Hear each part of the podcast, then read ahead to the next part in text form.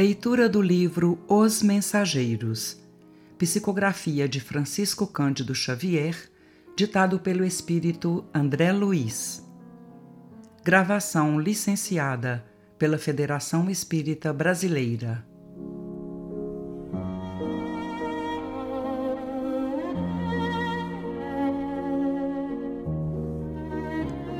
Capítulo 51 Nas despedidas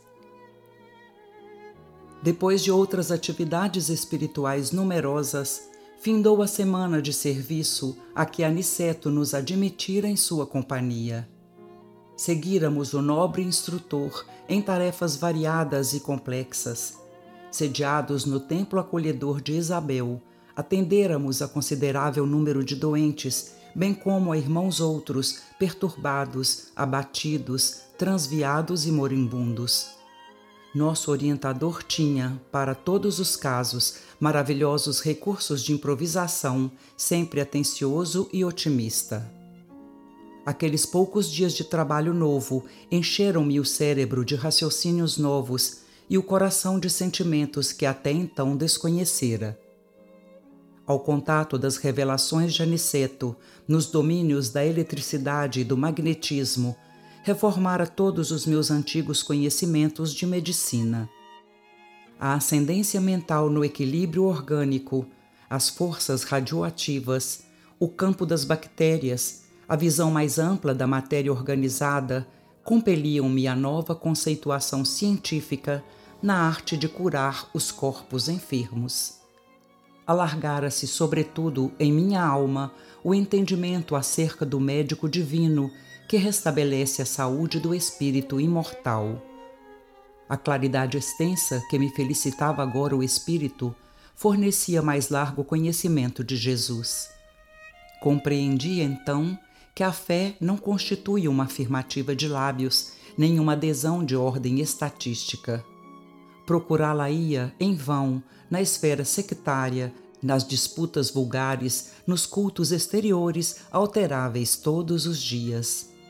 Era, sim, uma fonte d'água viva, nascendo espontaneamente em minha alma. Traduzia-se em reverência profunda, aliada ao mais alto conceito de serviço e responsabilidade diante das sublimes concessões do Eterno Pai. Encontrara um tesouro inacessível à destruição e um bem intransferível por nascido e consolidado em mim mesmo. Quando o instrutor nos convidou a regressar, sentia-me positivamente outro. Guardava a impressão de haver encontrado as notícias diretas do Senhor Jesus na descoberta do meu próprio mundo interior. Como poderia pagar ao prestimoso Aniceto semelhante capitalização de bens imortais?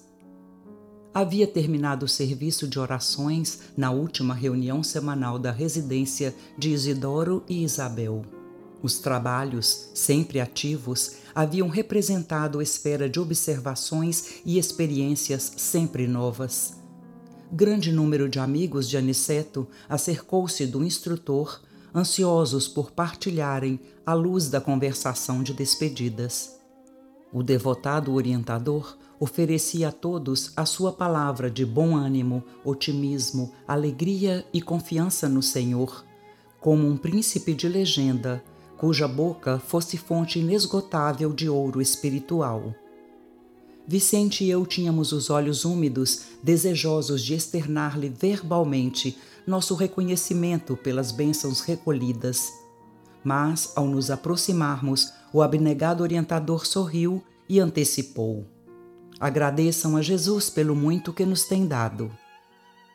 E tomando a Bíblia, como interessado em fixar o assunto geral no amor às coisas santificadas, leu em voz alta no capítulo 2 dos Provérbios de Salomão: Filho meu, se aceitares as minhas palavras e guardares contigo os meus mandamentos, para fazeres atento à sabedoria o teu ouvido e para inclinares o teu coração ao entendimento, e se clamares por entendimento e por inteligência alçares a tua voz, se como a prata a buscares e como a tesouros ocultos a procurares, então entenderás o temor do Senhor e acharás o conhecimento de Deus.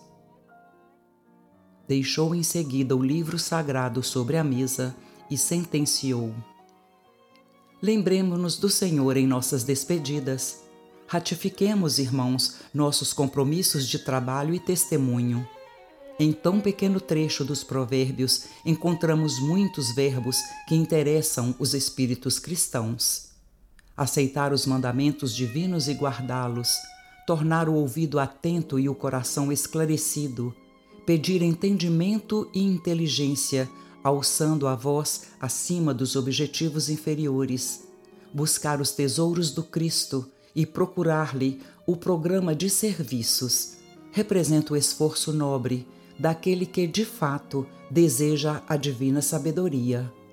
Não esqueçamos esses deveres. Como a pausa se fizesse mais longa, um irmão rogou ao querido amigo prosseguisse na interpretação do texto, mas Aniceto replicou em tom fraternal. Por agora, meu irmão, não é mais possível.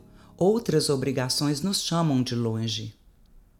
E dirigindo-se particularmente a Vicente e a mim, acentuou: Já que voltaremos pela estrada comum, poderemos esperar por nossa amiga Isabel para apresentar-lhe nossos agradecimentos e despedidas. Daí a momentos, a nobre companheira de Isidoro, abandonando o corpo ao repouso do sono, veio até nós, junto do esposo espiritual, atendendo ao convite mental do nosso dedicado orientador. Aniceto exprimiu-lhe profundo reconhecimento, falou-lhe da nossa alegria, das oportunidades santas do serviço que a bondade divina nos havia proporcionado. Dona Isabel agradeceu comovidamente, deixando transparecer as lágrimas da gratidão que lhe dominava o espírito. Nobre Aniceto, disse enxugando os olhos, se for possível, voltai sempre ao nosso modesto lar Ensinai-me a paciência e a coragem, generoso amigo. Quando puderdes, não me deixeis transviar nos deveres de mãe, tão difíceis de cumprir na carne, em que os interesses menos dignos se entrechocam com violência. Amparai-me as obrigações de serva do Evangelho de Nosso Senhor. Por vezes, profundas saudades da família espiritual me dilaceram o coração Desejaria arrebatar meus filhos à esfera superior, incliná-los ao bem, para que a nossa união divina não tarde nos planos mais altos da vida. E essas saudades de nosso lar me pungem a alma, ameaçando por vezes minha tarefa humilde na terra. Nobre Aniceto, não vos esqueçais desta amiga pobre e imperfeita.